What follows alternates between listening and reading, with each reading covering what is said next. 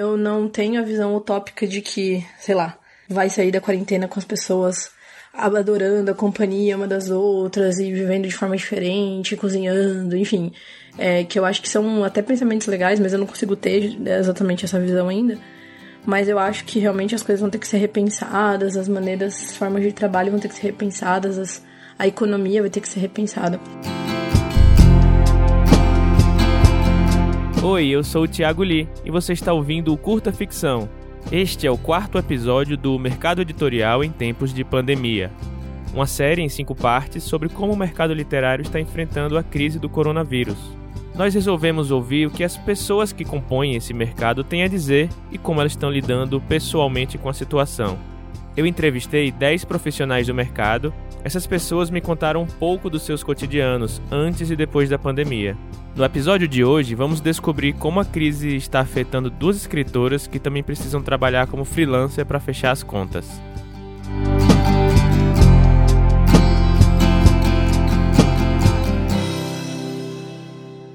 Oi, gente. Meu nome é Karen Avarez.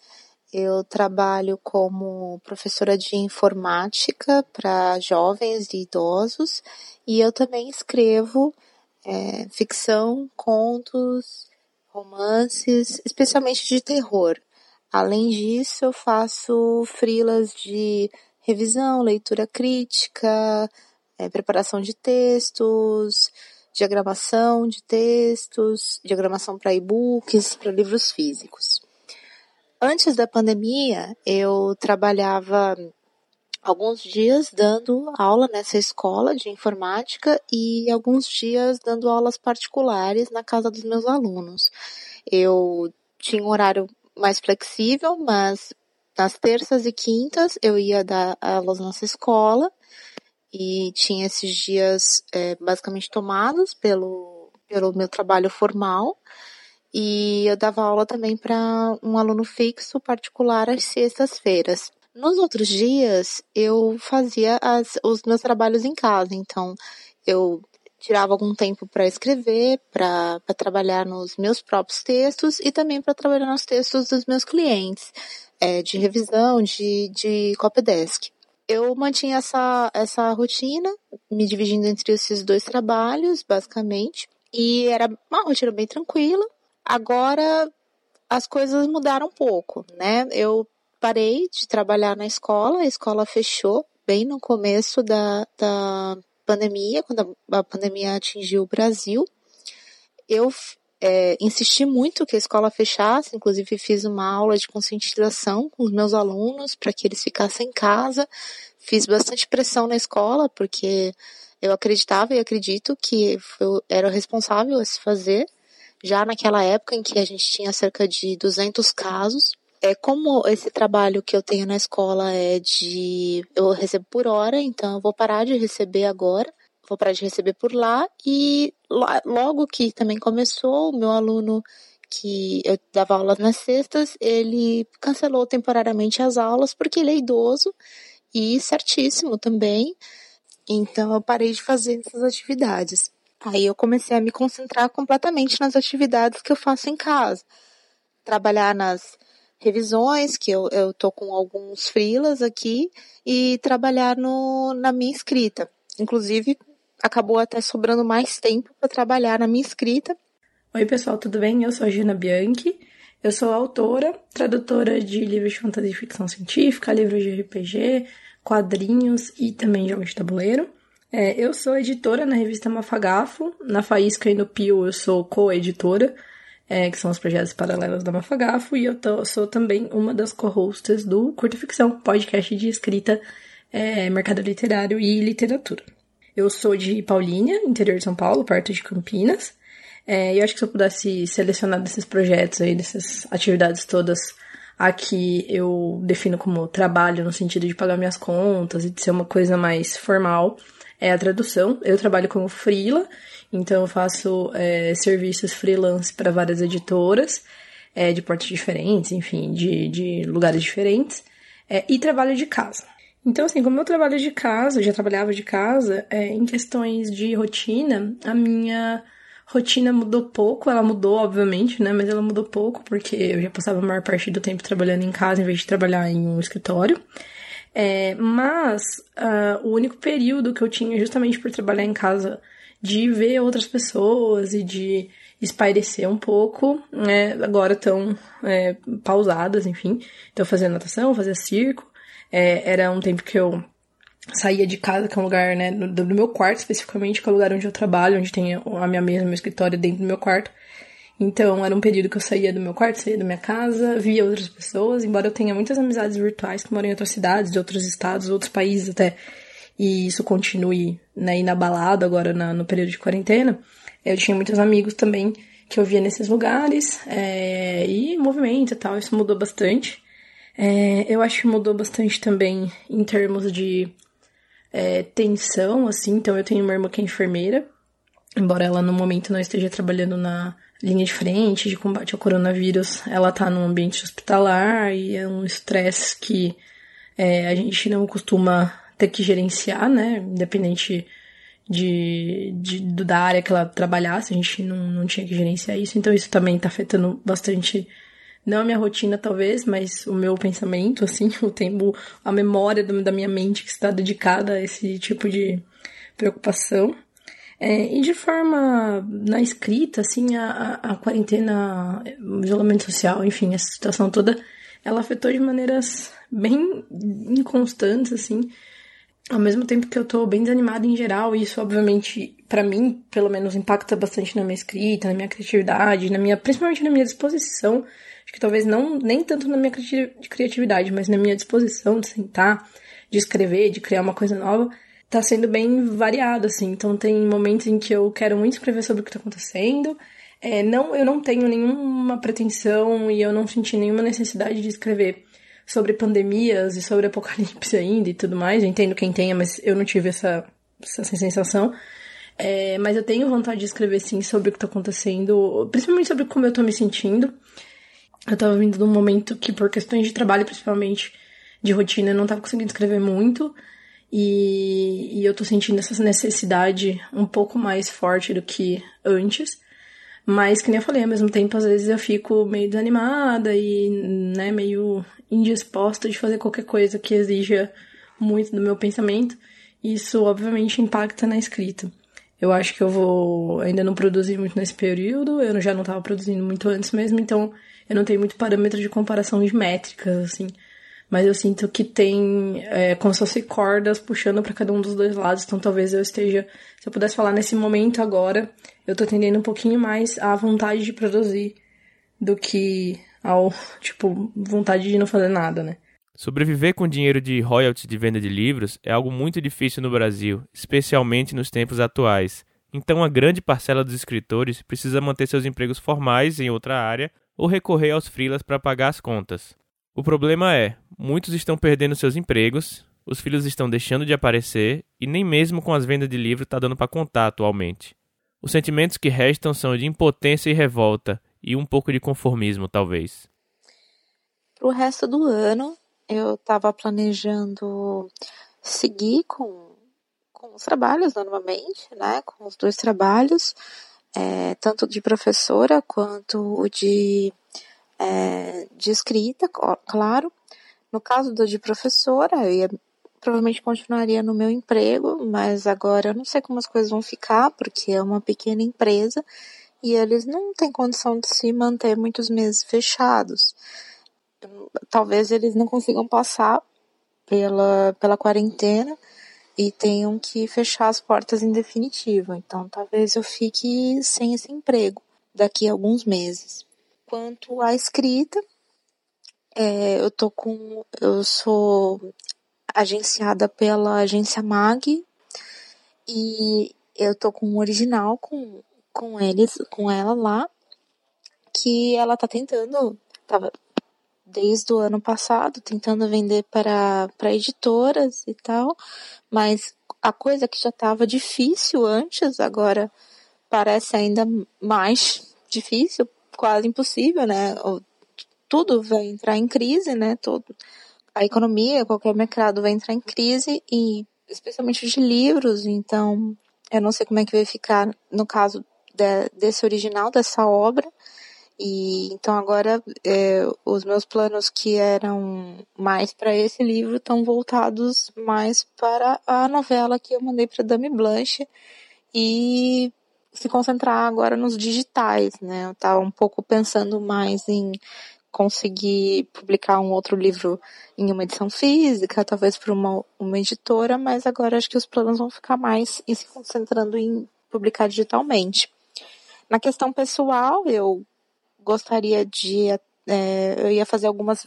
Uma viagem, eu ia na Odisseia Fantástica de Porto Alegre, já tinha inclusive comprado passagem, e agora com certeza será cancelada, não sei como vai ficar a questão do voo. É, e eu também estava planejando ir para Minas Gerais para ver um, uma, uma grande amiga.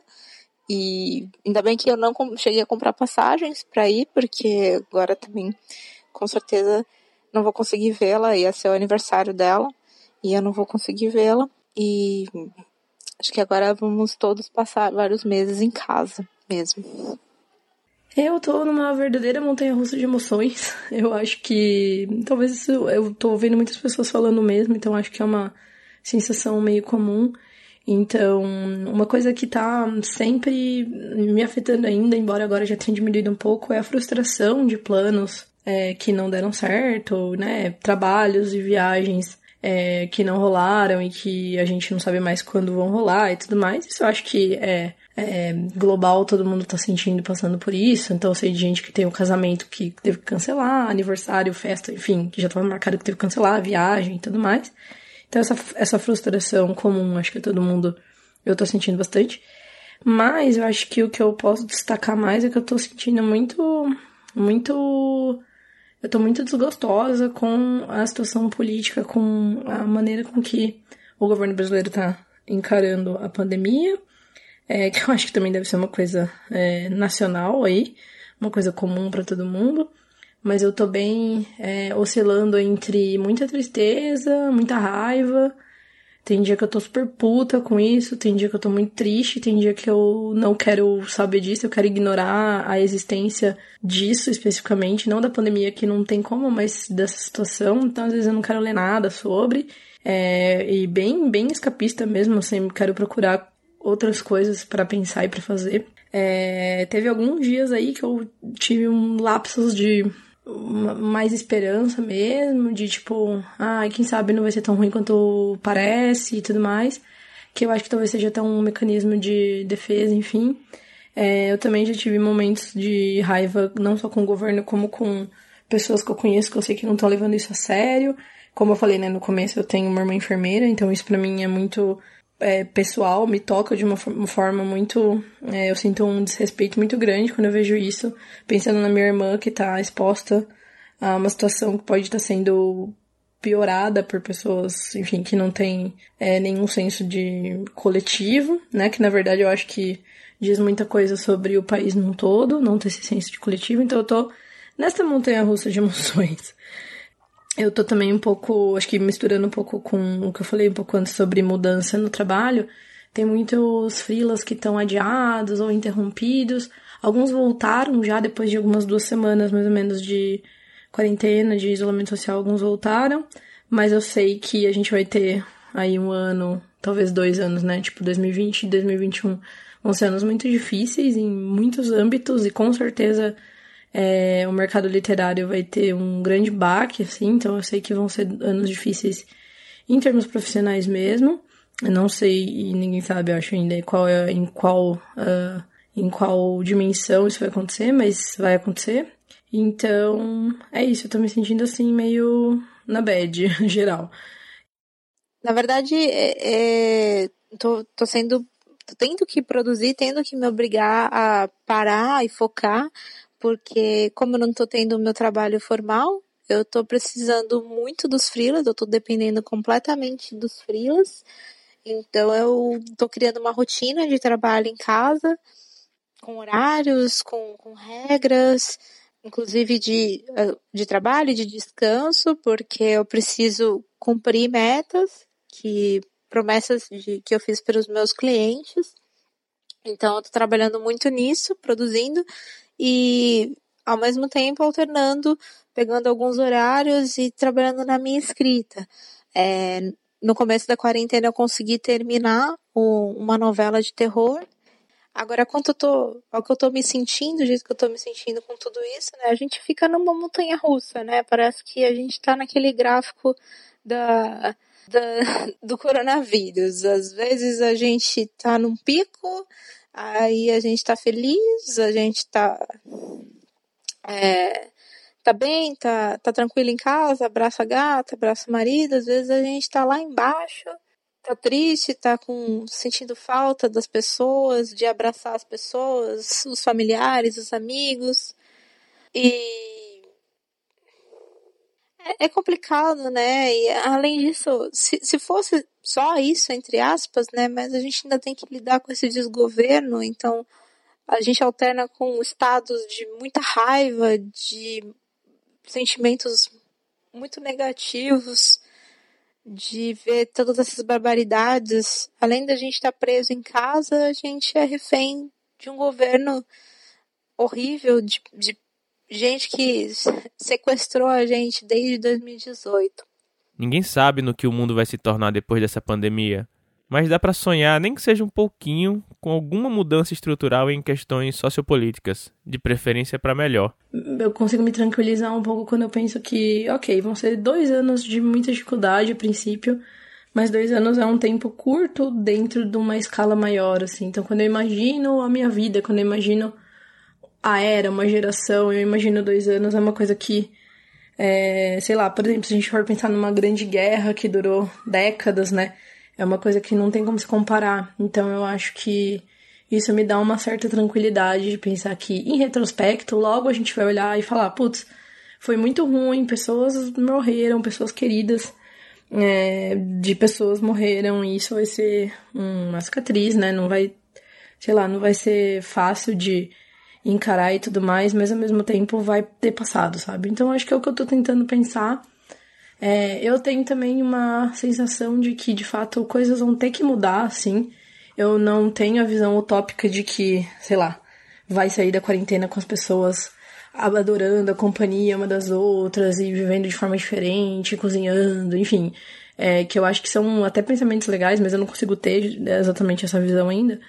Mas eu acho que realmente as coisas vão ter que ser repensadas, as maneiras, as formas de trabalho vão ter que ser repensadas, as, a economia vai ter que ser repensada. Então, eu tenho, acho que é um momento que me deixa feliz também, de pensar nisso, assim, de que coisas vão ter que mudar. Talvez na marra a gente não gostaria que fosse, mas é o que estamos tendo. É, tá difícil ter esperança nesses tempos, né? Eu, eu tô com dificuldade de ter esperança em vista de tanta coisa ruim que a gente vê todo dia, né? Estando principalmente morando aqui no Brasil, né? Mas o que eu tô tentando me apegar é pensar que talvez essa situação leve a todos nós a termos uma mudança na sociedade, uma mudança de como as pessoas vivem, uma valorização da ciência, dos profissionais de saúde, de serviços essenciais como entregadores, pessoas que trabalham fornecendo alimentos, pessoas que trabalham em supermercados, uma valorização de, pessoas, de trabalhadores como faxineiros, é, pessoas que, que as pessoas vejam que esses trabalhos são importantes, já que elas, muita gente agora está tendo dificuldade para limpar a própria casa, né? É, aqui a gente sempre fez isso e sempre achei terrível limpar a própria casa, então valorizo muito quem faz isso. Quem sabe é, o capitalismo até acabe ou mude não sei. É isso que eu tô tentando me apegar, porque tá muito difícil ter esperança em vista de tanta ignorância, de tanta gente em negação ainda, né? E principalmente de tantos casos, tantas pessoas morrendo, né? Não sei se isso é uma mensagem de esperança, mas tá realmente difícil. E para finalizar, confesso que até mesmo eu, que não sou tão apaixonado por praia assim, apesar de ter nascido no litoral, tô sentindo saudade de entrar no mar e sentir a areia entre os dedos dos pés. E a primeira coisa que eu vou fazer quando eu sair da quarentena, eu acho que eu quero ir à praia e tomar uma caipirinha com meu pai. Meu pai é doido por praia. Ele adora ir, ele vai praticamente todos os dias. Eu falo que ele é fiscal de praia. A gente mora aqui em Santos. E ele tá sentindo muita falta, apesar de estar tá levando bem, surpreendentemente bem, estar em casa. É, eu o vejo geralmente uma vez por semana, levando coisas para ele. Ele tá com a namorada. Falo com ele todos os dias. Mas estou sentindo falta de, de vê-lo, de tomar umas com ele. A gente costuma fazer isso. E de sentar com ele na beira do mar e jogar um papo, conversa fora e sentir esse carinho. A gente que mora aqui na praia acha que é, é corriqueiro, mas é tão, tão gostoso, né? Aí a gente vê como come, começa a valorizar e como deve ser chato e difícil para quem mora mais longe, para quem mora longe do mar e, e algumas pessoas sequer viram o mar. É, uma cena que a gente vê às vezes aqui é quando fazem excursões de crianças do interior que nunca viram o mar, de crianças que jamais viram, de baixa renda, que jamais viram o mar do interior. E é bem impressionante, é emocionante ver como elas ficam felizes. E agora a gente aqui, mesmo morando pertinho, tá sentindo falta também. É, e eu acho que o mais importante é isso, abraçar as pessoas que a gente gosta e apreciar as pequenas coisas da vida, a natureza, o amor. E é isso. Obrigada, gente. Um beijo. E a primeira coisa que eu vou fazer quando a quarentena acabar, puta, é muito difícil responder, porque eu não consigo ver esse momento em que vai sair na TV. A quarentena está acabada, pode fazer o que você quiser. Eu acho que a gente não vai ter mais essa tranquilidade de espírito por um tempo, de falar, putz, eu vou é, fazer o que eu quiser, vou no show, não sei o quê. Mas eu tenho muita vontade de ir pra praia. Eu tenho muita vontade, sei lá, tipo, de fazer uma coisa besta, tipo, comer um rodízio japonês, assim, é super é bobo e fútil, mas eu, eu tenho vontade de é, encontrar meus amigos, fazer uma, uma festinha de aniversário, que minha festinha de aniversário vai ser frustrada, como a de muita gente, é, por causa da quarentena, então acho que é isso. Não, não é difícil de falar assim, ah, eu vou fazer uma coisa muito drástica da minha vida, porque eu sei que as coisas não vão ser. Vai ser muito progressivo o fim da quarentena, né? Mas ao mesmo tempo, é, eu acho que algumas coisas a gente vai poder fazer e talvez a gente dê mais valor para essas coisas. Mas é isso.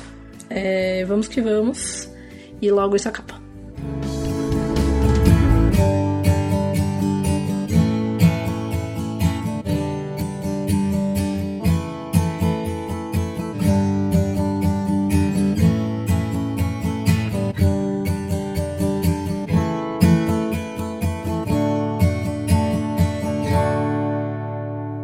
Este episódio foi uma produção do podcast Curta Ficção. Narração, roteiro e edição por Tiago Lee. Na descrição deste episódio, incluímos diversos links para projetos sociais de combate ao coronavírus. Todos eles aceitam doação. Ajude o próximo, fique em casa se puder e juntos vamos sair dessa.